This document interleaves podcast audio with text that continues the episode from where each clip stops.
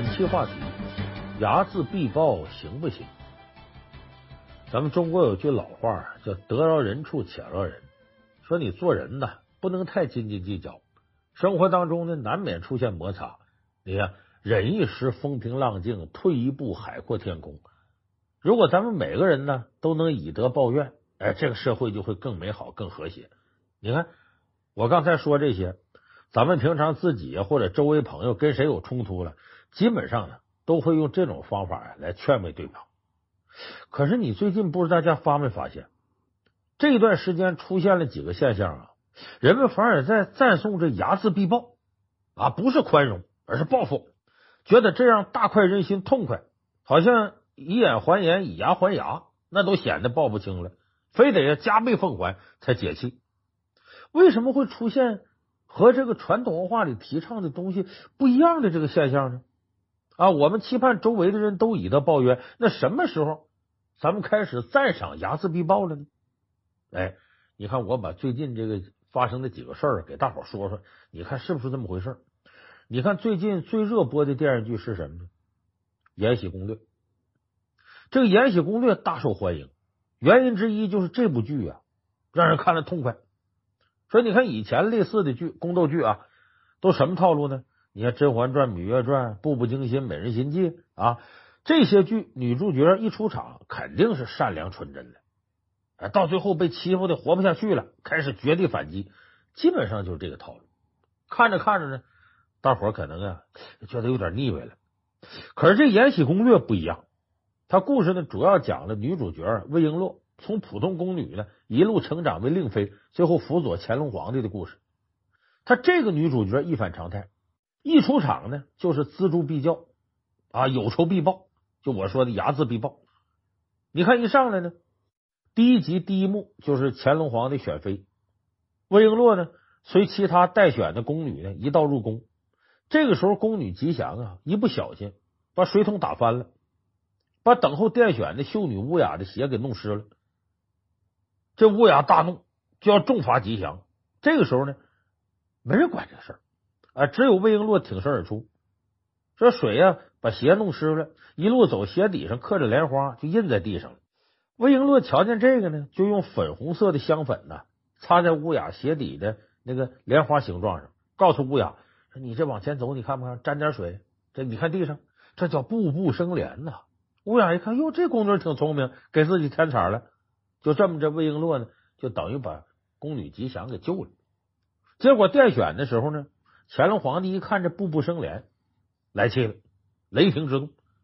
怎么回事？说你这步步生莲呢是个典故，他是呢起始于昏君萧宝卷的爱妃潘玉奴。当年这潘玉奴呢得皇上宠爱，专门给他搭了一个这个御寿殿，在地上呢用宝玉雕刻一朵朵莲花。这个潘玉奴呢光着脚在地上跳舞，好像莲花在他脚下绽放，所以这个典故称为步步生莲。而这潘玉奴呢是臭名昭著的妖妃，你乌雅你学他，你想当妖妃啊？你想讽刺我这皇上是昏君吗？所以乾隆皇帝很生气，下令呢把这乌雅逐出宫去，连他父亲也一块问罪。观众一看这新鲜啊，秀女乌雅欺负小宫女，一转头就让宫女给害惨了。哎，这叫打蛇打七寸，报复的狠。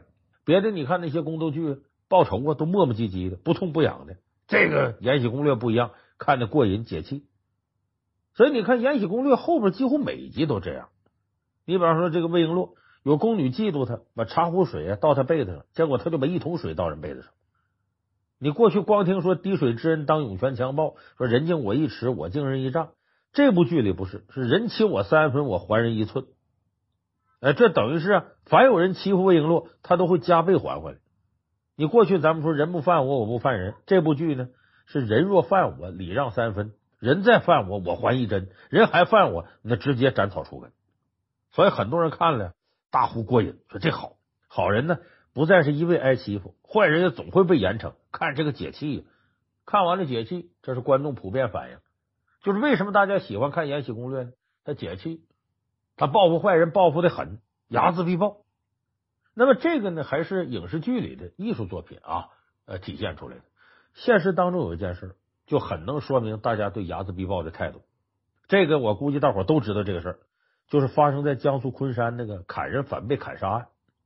那我简单把说说吧，就说这件事发生在今年呢八月二十七号晚上，在江苏昆山市一个交叉路口呢，呃，一辆白色宝马车驶入了非机动车道，与正常骑行的电动车发生争执。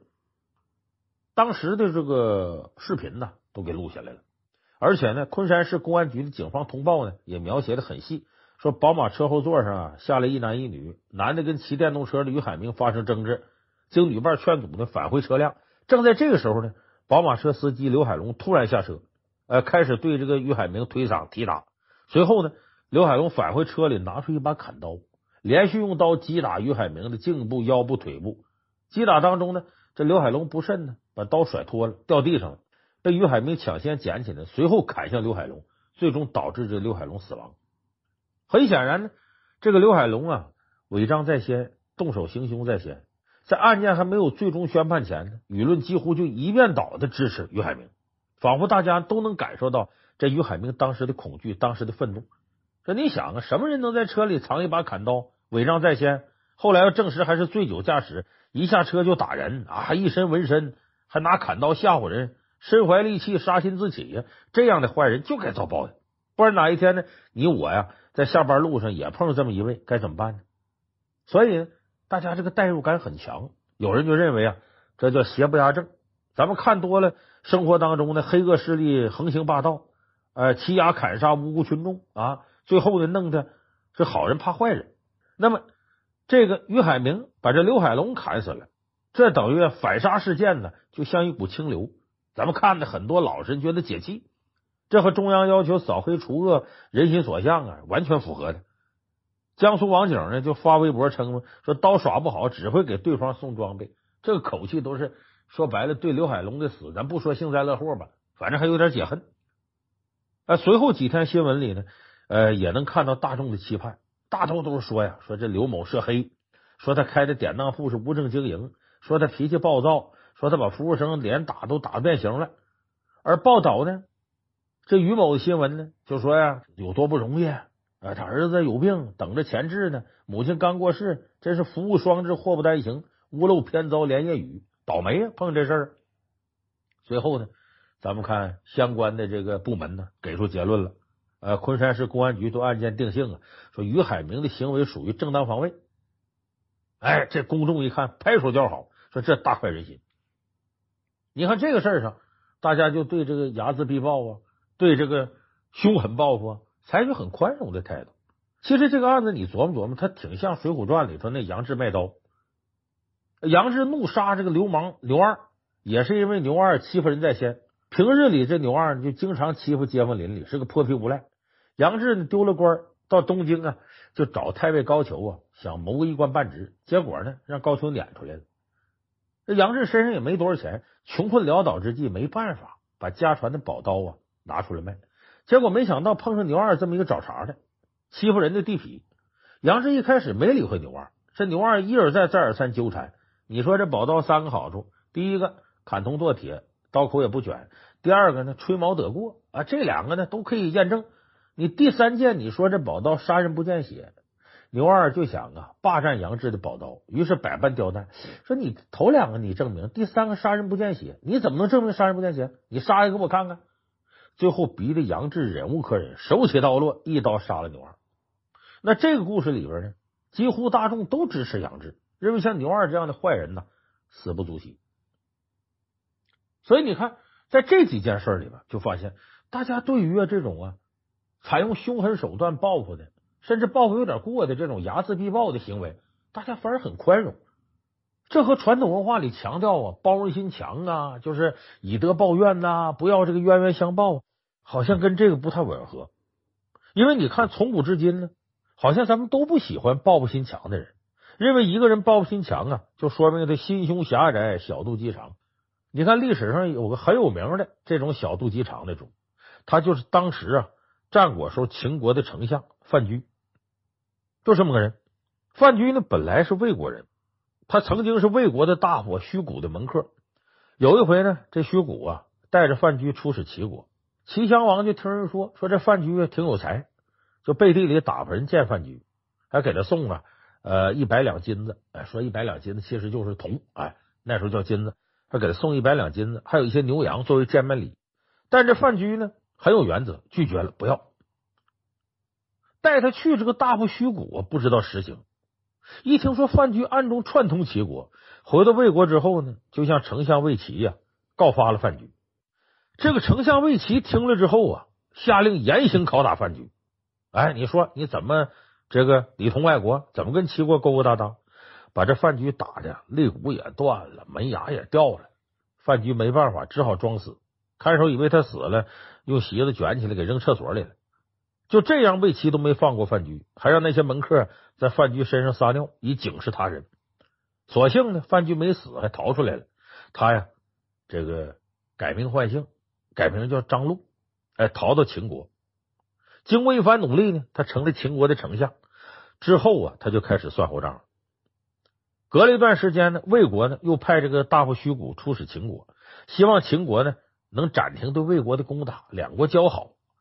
然而范雎呢，他也没正面报复徐谷，他用过什么办法呢？很有意思，他穿着一身啊破破烂烂的衣服，装成很落魄的样子去见徐谷。徐谷一看，没想到你范雎还活着，哎呦，过得这么落魄。说白了，这个徐谷啊，还有点恻隐之心，就请范雎吃了顿饭，还送他一身好衣服。这范雎呢，顺势就称啊，说我有办法呀，能帮助徐谷，我给你引荐秦国的丞相张禄。啊，我跟他的门人有点交情，我看能不能给你引荐。徐谷挺高兴啊，说来吧，那你你头前带路，带我去吧。跟范雎一块呢，驾车来到丞相府，说白了就是范雎自个儿家。到相府门前呢，范雎说：“你在这等着啊，我先进去通报一声。”徐谷一看这范雎呢，一路通畅无阻，丞相府人对他挺客气，哎，他就在大门口等，左等也不出来，右等也不出来，实在忍不住了，跟门房的人一打听才知道，范雎就是他要拜访的秦国丞相张禄。哎呦，把徐武可吓坏了，怎么办呢？他把上衣脱光了，光着上身跪在相府门前请罪。当然，范雎呢也没有说把徐武就杀了，因为啥呢？把你弄死容易啊，我得让你活遭点罪。你先就这一回就把徐武吓够呛。随后呢，范雎又想法子羞辱徐武，大宴宾客啊，各国来的人都有，在别的宾客面前摆放的都是美酒佳肴，在虚谷面前摆什么呢？喂马的食槽子，就喂马的槽子。里边放上些黄豆啊、草啊，就这些马料。完，范雎呢，还让两个脸上刺过字的犯人呢，说白了就就就就是，还这还在监狱里服刑呢，让这两位出来，把虚谷呢夹在当间，像喂马一样的给虚谷喂草料。你这等羞辱，比打虚谷一顿都难受。后来这范雎又迫使当年呢欺负他的魏国丞相魏齐呀自尽而亡。你看这些事儿就看出。范雎睚眦必报，报复心很强。不仅这样呢，范雎还因为嫉妒，逼死了当时秦国的战神白起。咱很多人看过《芈月传》都知道，这白起特能打仗，那是个战神级的人物。当年这个秦赵长平之战呢，秦国跟赵国两军对垒长达三年，最终呢，范雎呢出了反间计，使赵国呢呃废掉了廉颇，启用啊纸上谈兵的赵括。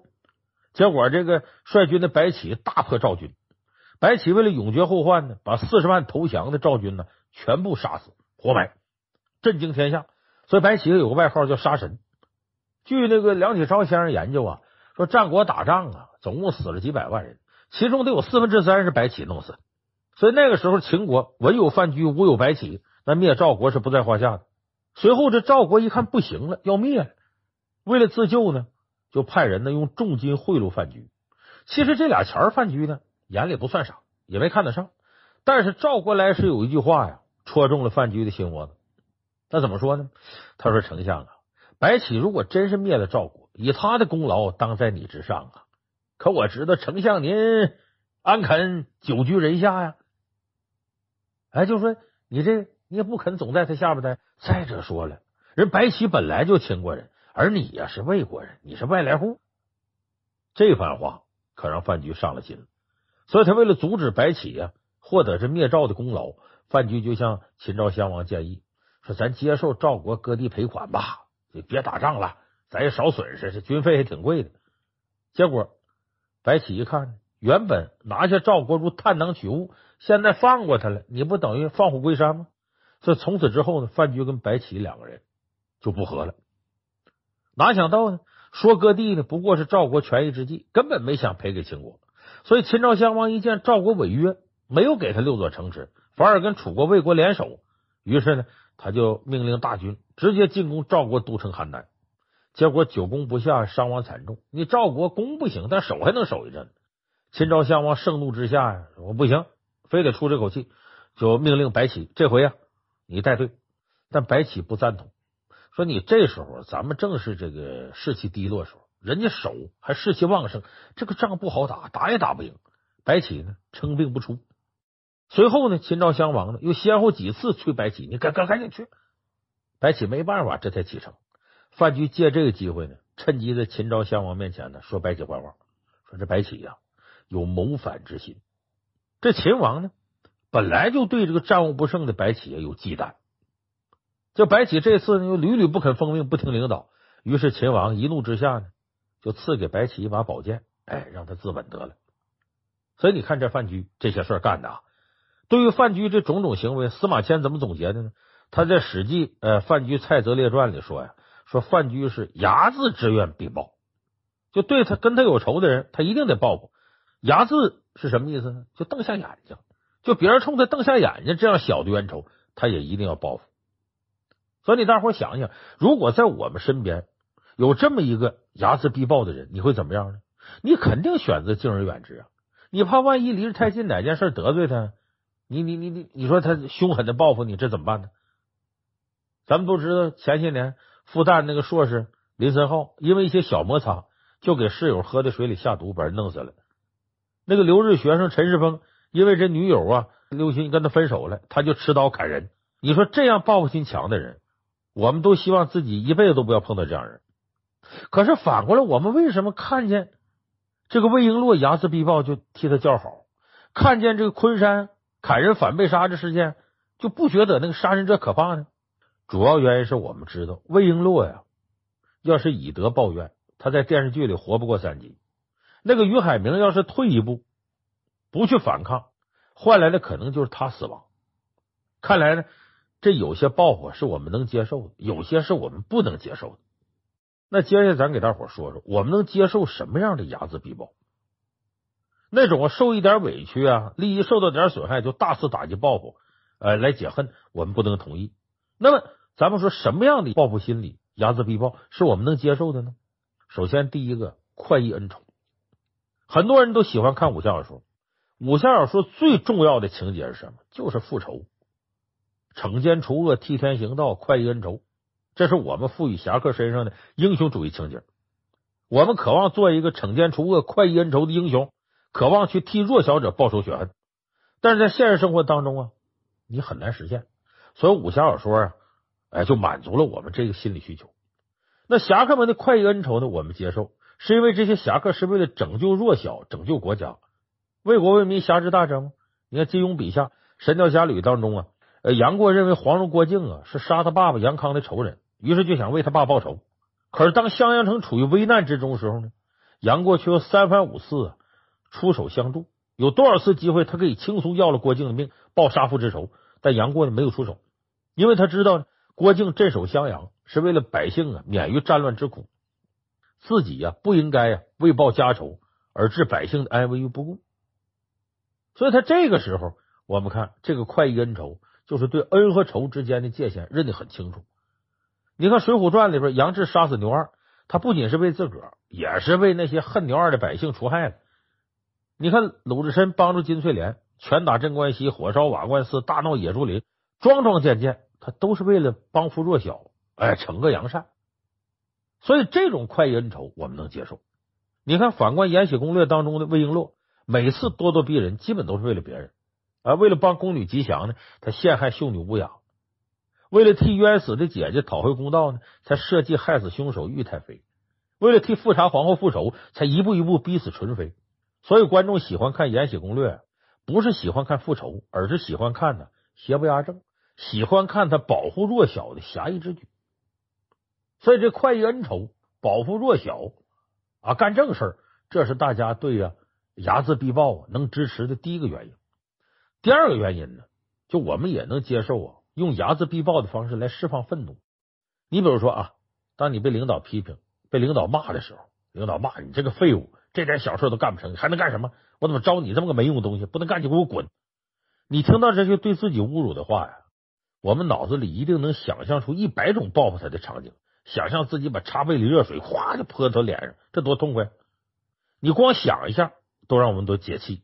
当然呢，理智不允许我们这么做，所以中国人性格大多含蓄，对别人有什么不满呢？藏在心里，他不和别人沟通，一定要等到矛盾激烈到不可调和的时候，才一股脑说出来。这样的结果呢，往往会导致关系闹僵。有心理学家就做过研究，就是当我们被冒犯的时候，报复行为确实可以降低我们的愤怒感，所以适当的睚眦必报可以起到疏解情绪的效果。哎，比如你看，在小学、初中里，经常能看到两个小男孩因为一些事儿啊，产生了一些矛盾，打一架，打完了还成哥们儿呢，这叫不打不相识。当然，心理学家也说了，宽恕和报复对愤怒都有降低作用，而宽恕的效果降低作用明显要优于报复，所以我们更提倡呢宽恕而不是报复。你否则你想，就你事事都去报复，有仇必报，那被报复人遭到伤害之后，又会产生新的仇恨。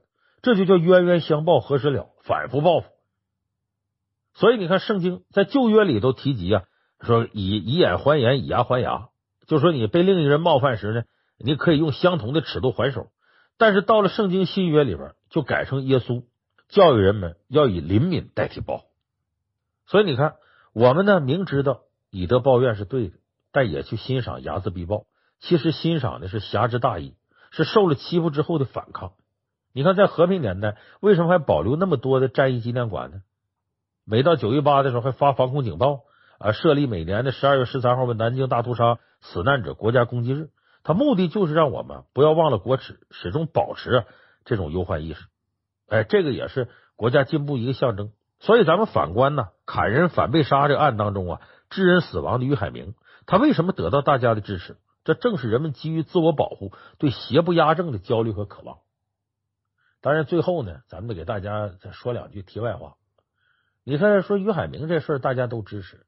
那以前为什么我们判正当防卫的案子极少，大多数都判成防卫过当，或者对正当防卫情节不予考虑呢？这有个很重要原因，我们国家呀，对于老百姓自己使用暴力，一直都持否定态度。就暴力只能由国家机关来实行，你老百姓以暴抗暴，这个国家不提倡。因为一旦老百姓拥有这种暴力呢，恐怕政府就不好收拾局面。你看着这于海明，这是这个反杀，这是个人行为，对抗的也是不法分子。那你说中国还有那么多暴力拆迁、城管执法的事呢？如果老百姓再来个以暴抗暴、以暴制暴，嘿嘿，是不是政府就不好收场呢？所以以前咱们司法里头对于这正当防卫啊判的极少。恐怕就有政府从这方面的考量。但愿于海明这事件之后，嘿，咱们这个法律啊，能够给这样的行为一定支持，不要形成啊好人判坏人。这好人呢，最后在坏人面前根本都战战兢兢，吓得够呛。那这样的话，咱小老百姓的日子可难过了。所以，希望于海明这个事件呢，能够从另外一个角度推进中国法治建设的进步。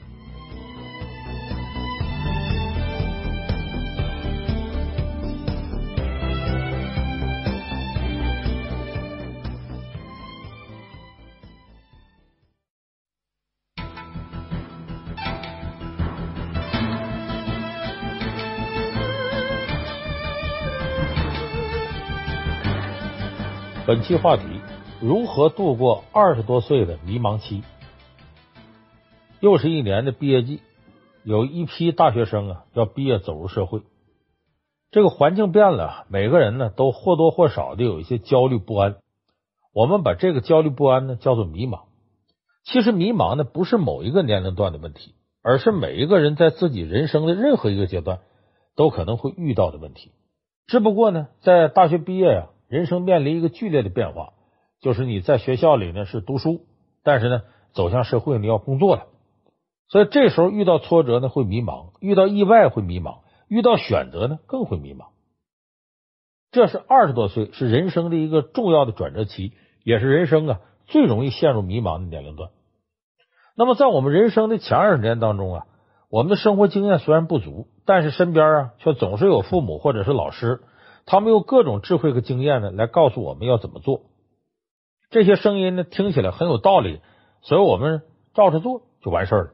可是，一旦毕业呢，你基本上脱离了老师和父母的势力范围。没有人天天告诉你要怎么做，这时候反而啊容易不知道怎么做，所以迷茫了。那么这个年龄段的迷茫呢，一般分为两种情况：一种是没有方向，不知道往哪儿走；第二种是有方向呢，但是没有方法，不知道怎么做才能达到自己的目标。那么今天呢，呃，我就给大伙说说这个迷茫期我们怎么样来解决。首先咱说呢，没有方向的问题。没有方向呢，是大多数二十多岁年轻人迷茫的原因。比如说，这个本科毕业之后啊，是接着工作呀，还是继续考研呢？工作的话呢，是选择在哪个城市生活呀？是先成家还是先立业呢？由于没有经验，二十多岁阶段呢，觉得放弃哪个都觉得可惜，选择哪个都怕选错。这个时候呢，呃，老梁先给你一个建议啊，也许你能很快找到自己方向。老梁说的第一个建议是什么呢？愣一点。敢于尝试，才能找到方向。这个愣啊，就说你的性格呢得冲。放在这儿的意思就是说呀，你要勇敢一点，呃，多去尝试和体验呢你没经历过的东西。没经验、没有方向的时候，这一点最重要。别光蹲在家里想，往往越想越懵。就你想多了之后啊，你都不知道该怎么做。就大致有个方向啊，你先试试，因为人生在这个时候是试错的阶段。你你本来你也啥也没有，你栽跟头也栽不大，很容易就爬起来。你等到四五十岁了，你什么都有了，栽跟头想爬起来就不那么容易了。其实很少有人天生就知道自己要干啥。这个时候呢，二十多岁，无知就是最大的财富。你的能力呢，可能远远超过你想象。多尝试呢，才能知道自己呀喜欢不喜欢，能不能干好，合不合适。你不用考虑太多。咱们打个简单的比方啊，说一桌子菜。都是你没吃过的，那你最愿吃啥呢？如果你一个都没吃过，你能说出来吗？起码你得先尝几样才知道。如果你就是不动筷，在那干琢磨，哎呀，这个川菜麻，湘菜辣，鲁菜咸，粤菜甜，那你这一辈子也整不明白你到底喜欢吃哪个菜。别想太多，尝过了才知道自己喜欢不喜欢。你看那个电影明星李冰冰和任泉，哎，就属于啊有这愣劲儿的、有冲劲儿的年轻人。这李冰冰呢，在一九九二年呢，从这个鸡西师范学校中专毕业以后呢，分配到黑龙江五常实验小学当一名老师。在当地的一个春节晚会上啊，一位专业的演员高强，哎，就是在这个赵尚志里边演赵尚志那个，发现了他的灵气，就建议呢他去考上海戏剧学院。李冰冰当时呢完全不了解上海戏剧学院是啥地方，还说呢，我这我不喜欢戏曲。等他知道这一点哦，上戏是一所大学。那么当时的传统教育是呢，上大学才能有出息。所以李冰冰决定我要考上戏。这个方向定下来之后呢，他就开始疯狂的复习啊，天天不睡觉背书。最终呢，是考上了上海戏剧学院。那最近几年呢，李冰冰呢开始进军国际市场啊，最具代表性作品呢就《生化危机五》啊，《变形金刚四》啊。李冰冰在里边呢有一定的表现，而且呢能说一口流利的英文。可是你让人想不到的是，李冰冰当初啊几乎一点英文都不会，因为他上学的时候英文就考了二十七分。他说他必须得为自己的野心负责，所以在开拍之前呢，利用一切时间恶补英语。我相信很多人都有过这种尴尬，见到老外想打个招呼说点啥，结果不好意思开口，生怕自己一开口就露怯。而对于李冰冰来说呀，根本不怕露怯，这些都不是事儿。他对记者说：“说跟外国人说话有什么不好意思的？”我们的母语是汉语，又不是英语，说错了有情可原。假设一个正学汉语的外国人，在你面前呃用汉语跟你说话，他有说的不对的地方，文理不通的地方，你笑话他吗？肯定不会啊。所以这个对于我来讲，我学英文也是，我有什么怕张嘴的呢？我张嘴我就敢说。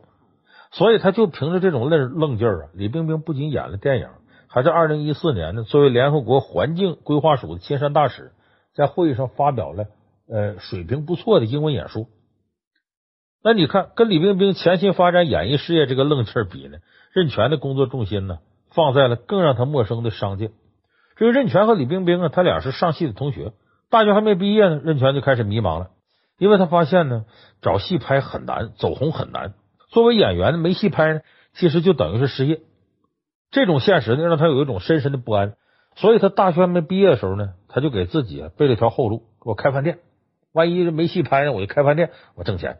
没想到一发不可收拾，最后呢，演戏也火了，饭店也火了。其他艺人呢，还在争 C 位啊、抢新闻呢、买热搜啊、蹭红毯的时候呢，人家任泉呢已经参加博鳌亚洲论坛了，站到主席身后合影。人作为商界人士出现了，说如果没有当初那种愣劲儿，就想到了我就马上干。任泉和李冰冰啊，或许现在呢还在老家待着很迷茫，但也不是每个人呢都像他俩一样努力的就能成功，还有很多人努力了、尝试了，最后失败了。现在年轻人管这叫生活的暴击，受到生活的暴击很正常。这个时候谁没被击倒，哎，谁就能够更快的走出迷茫，更快的成功。哎，就像那玩那个走迷宫的游戏，每一条死胡同你都试过了，还能继续走，才能找到出口。一次碰壁就怕了，就停下来了。或者在原地那总琢磨，你就永远走不出去。所以，当你努力的时候，除了说有这种愣劲敢尝试以外，还有第二点。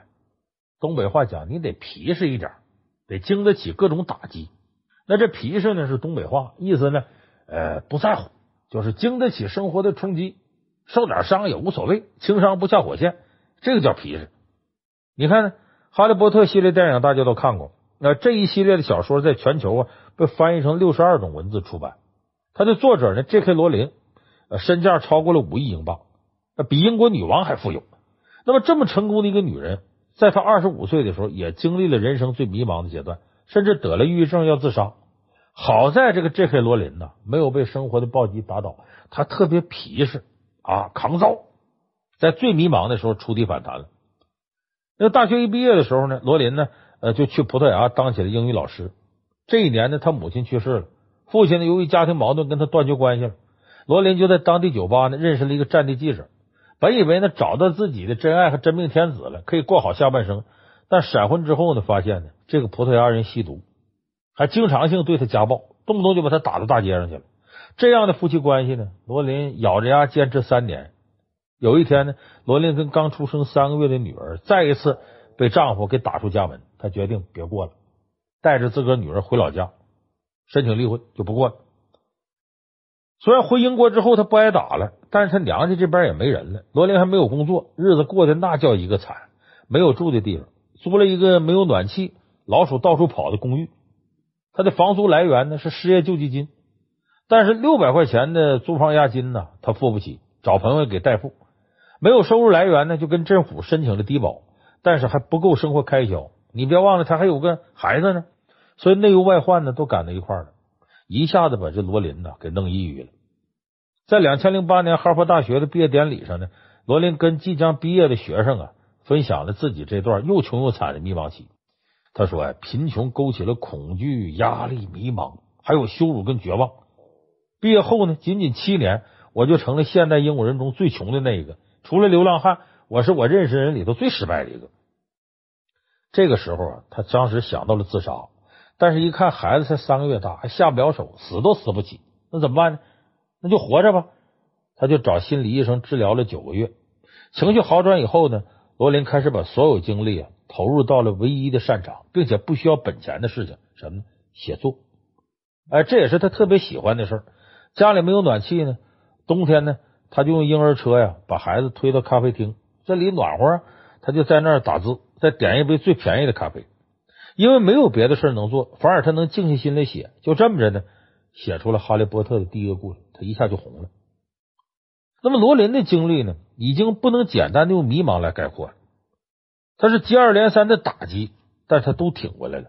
哎，这种没有选择的生活呢，也让他只能安安心心的做好他最擅长的东西，或者说走投无路的生活，让他专心去钻研写作这一件事，反而把他的潜能啊都激发出来。罗琳就认为啊，这个三十岁以前的打击和迷茫，成就了他三十岁以后的人生。但是如果他不够坚强，三十岁以前就自杀了，哪有今天的成功啊？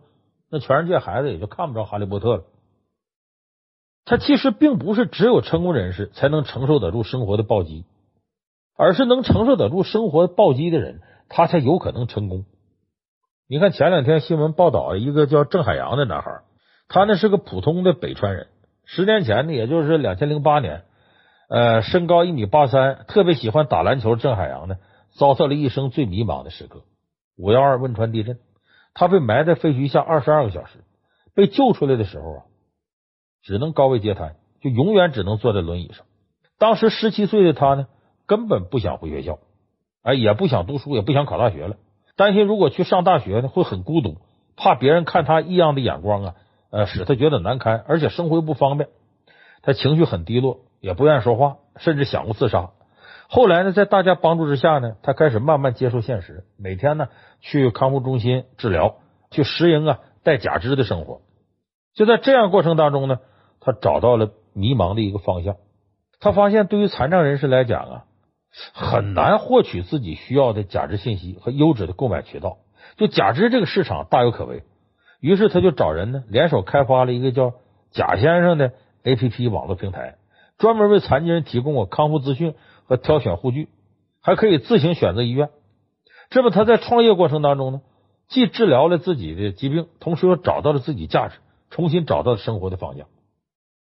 你看，前面罗琳经历的是一个单身母亲如何养活女儿的迷茫，郑海洋经历的是生命啊如何实现自我价值、走出困境的迷茫。那么，一个在精神上，一个在身体上，两个人都已经历了生活的暴击。如果呢，内心不够皮实，抗打击能力不强，即便你经过心理辅导，还是扛不过来。那你说大浪淘沙谁能剩下？那能挺过来的人才能剩下。所以总结一下呢。迷茫找不到方向时候怎么办呢？一是愣一点，多尝试；二是皮实一点，经得起打击，你才能在反复的失败当中找到正确的路。那么前面我们说呢，是你呀非常迷茫，不知道方向在哪儿，你怎么办？那么呢，对于很多二十多岁年轻人来说呢，找对了方向，但是没有方法，不知道在这个方向该怎么走，这也会迷茫。那目标就在那儿，不知道怎么才能达到。尝试的努力的，但能力有限，一次次不攻而返，多少就有点灰心。最后呢，甚至怀疑自己。那么这两种迷茫呢，都可以通过社交的方式来探求一下解决之道。比方说，你不知道呃坚持这个方向应该用什么方法往下走，第一种方法，借成功人士的光，让成功人士提醒你。有目标，你不知道怎么干，没有方法的时候，你别自个儿憋着，憋死你都憋不出来。这个时候呢，你就可以借助成功人士的点拨和帮助。前些年新闻报道过一个叫张天一的九零后年轻人，北大的法学硕士，毕业后呢，因为北京啊法学硕士太多，不好找工作，他呢就开了个快餐店，专门卖家乡的牛肉米粉。呃，用现在话说，就是比较早那种网红店。虽然卖的不错呢，但是也只是一家传统啊做小吃的小店铺。那未来他自己要朝哪个方向走呢？当时二十一岁的他并不知道。他的迷茫呢是事业发展的迷茫。后来呢，导师介绍呢，他去见徐小平。徐小平是谁呢？很有名的投资人，他现在身份是天使投资人，或者说真格基金创始人。但是呢，这个徐小平那个时候就名气已经很大了。如果你换一个角度介绍的，恐怕知道人更多。他就是新东方最早的创始人之一，三驾马车之一，有跟俞敏洪合伙的。那个电影《中国合伙人》里边，邓超扮演那个孟小俊，原型就是徐小平。啊，实际说通俗点，就徐小平就是个成功人士、有钱人。那徐小平呢，给了二十一岁的张天一一个远景方向，说是让你这牛肉粉呢挺有前途啊，从一家小门店走向世界，并且愿意以天使投资的形式呢，给这个二十一岁年轻人以帮助。结果这张天一呢，一下子被点醒了。呃，当时给他指这条道，并且愿意帮他，张天一都哭了。后来他借了这徐小平的光呢，现在他的方便牛肉粉丝产品呢。在中国最大的三家电商网站上都能买到，真的算是走向全球了。就他后来，他就做这个方便牛肉粉丝，一下子就是做起来了。那我们这里所谓的成功人士，不一定非得是徐小平啊、马云的、李嘉诚这样的。对于二十出头的年轻人来说呀，如果你家庭很幸福，父母很爱你，他们就是离你最近的成功人士；如果你的老师很优秀、很正直，他也是离你最近的成功人士；如果你的朋友先你一步走出社会。而且立住脚了，那么他也是离你最近的成功人士。他们可能呢，呃，没有家财万贯，但是他们的阅历，在各自领域的经验，对你来说呀，足够解决你现阶段的迷茫。所以，就是近距离的找所谓成功人士点拨你，哎，这是你迷茫的时候找对方法的一个重要途径。第二个呢，就是借朋友的力，让团队啊来成就你。就有的时候呢，你比方说这些成功人士点醒你了，你也从他那学到方法了，但是缺少一些必要条件。这个时候呢，你就得想法抓住机会，整合资源，借朋友的力量来成就自己。你看，咱们举个久远点例子吧，《三国演义》里边，刘备二十八那年在街上看到布告栏里头那个征兵公文，他就长叹一声。为啥叹气呢？自己已经二十八了，在当时讲已经不年轻了。但他也正处于迷茫期，迷茫啥？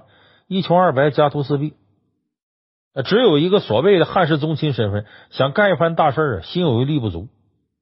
当时呢，刘备呢干什么呢？织席贩履，就卖草鞋呀、织席呀，以卖这个为生，做的小本生意还穷。他想组织一帮兄弟啊破贼安民，行军打仗，但你说人吃马喂这些成本，他根本承受不起。所以他当时呢。理想呢就在眼前，路子也在脚下，可是他没能力实现。他的迷茫呢是个人无法成就功业，报国无门。你说他能不叹气吗？哎，这一声长叹，正好身背后人群当中啊，有一位抱头环眼、面如润铁、黑中透亮、亮中透黑、海下炸里炸沙、一把钢然，有如银针掐死铁线。这位谁？张飞。张飞听见了，那会儿他俩不认识。张飞这脾气挺冲，一听刘备叹气，来气了。说你大丈夫为国出力，在这长吁短叹有用吗？一听后边有人挖苦他，刘备回头一看，张飞就问你谁呀？张飞介绍说：“我呀，姓张，名飞，字翼德。我家里头啊经营杀猪跟卖酒的业务，喜欢结交天下豪杰。我看你在这看榜直叹气，我得问问你怎么回事。”刘备解释说：“说我呀，本来是汉室宗亲，我是中山靖王刘胜的后人，但现在呢，国家正是用人的时候，我有心破贼安民。”可惜啊，能力不够，所以叹气。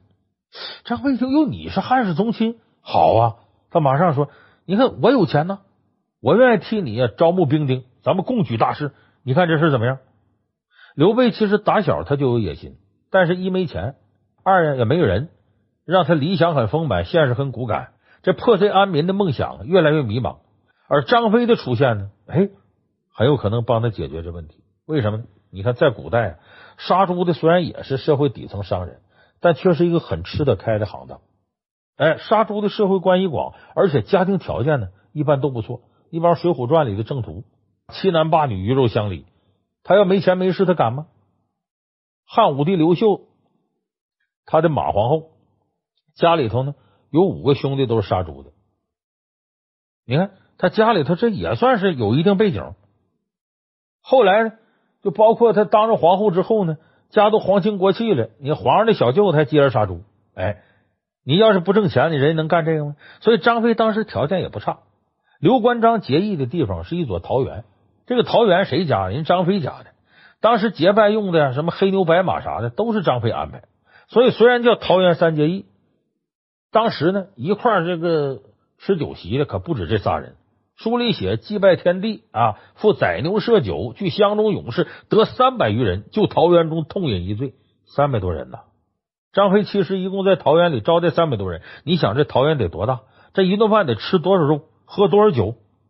你光做饭的厨师、上菜服务员得多少人？所以你说张飞当时算个有钱人，起码是个小土豪。所以这一结拜完呢，刘关张三兄弟呢，呃，一边喝酒就一边开会研究将来的事儿，哎。团队有了，但是张飞家里只有猪没有马，这有点麻烦。行军作战得有马呀。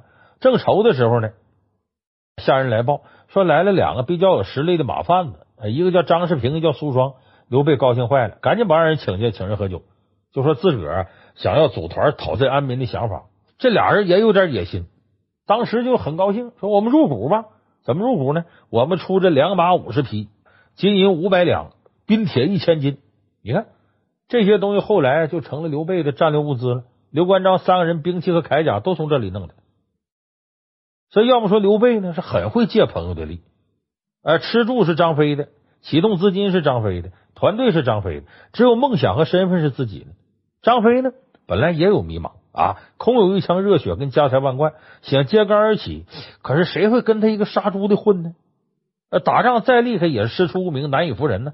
所以他迷茫是身份卑微的迷茫。这时候正好遇到一个真假难辨的汉室宗亲刘备啊，借助刘备力量，他大丈夫情怀才能名正言顺的得以实现。所以互相借力，这两个人带着笼络来的五百多乡亲啊，骑着马，提着兵器一起投军。从此，这《三国演义》序幕，这就算拉开了。那你看，这就是关键时候，你还得借助朋友啊，借助朋友的团队来成全自己。所以，咱们看电影啊，《头号玩家》的导演斯皮尔伯格，在二十岁出头的时候，并没有其他同龄人迷茫，因为他小时候啊就有非常强烈的愿望要从事电影事业。在不断的社会实习当中呢，呃，他也获得比同龄人更多的经验和认可。那么他念到大二的时候呢，他收到来自好莱坞环球影城的入职通知，他果断选择不念了，辍学，开始职业生涯。当他同学刚刚毕业开始迷茫的时候，斯皮尔伯格已经混得小有成就了。所以呢，呃，老梁最后呢，再给二十多岁年轻人的另一个预防迷茫的方法，什么呢？你提前打算，如果你呀十八九岁。刚上大学的时候，就开始想到二十多岁以后的方向，并且提前付出时间和努力，呃，做好准备，呃，该学习学习，该考证考证。那么，等你到二十多岁的时候，一定不会迷茫，或者说，即使你迷茫，你的能力其实已经走在了同龄人的前面。所以我说，迷茫呢，不是年轻人的专利，很多在职场当中啊打拼很多年的中年人，甚至成功人士也会迷茫。所以，迷茫本身呢，没有什么可怕，可怕的是你在迷茫时候的反应。像我说的，一定要愣一点，敢于去做，敢于尝试，皮实一点，能够经得住打击，还会利用成功人士呢来点拨你，利用身边的朋友和身边团队呢来成全你。所以这样呢，你就永远呢不会在迷茫里待着。你一旦有迷茫的时候，就能借助刚才我说这些条件，以最快的速度、最经济的方式走出迷茫。所以我们说，今天给大伙提供这几条，你要好好的消化消化。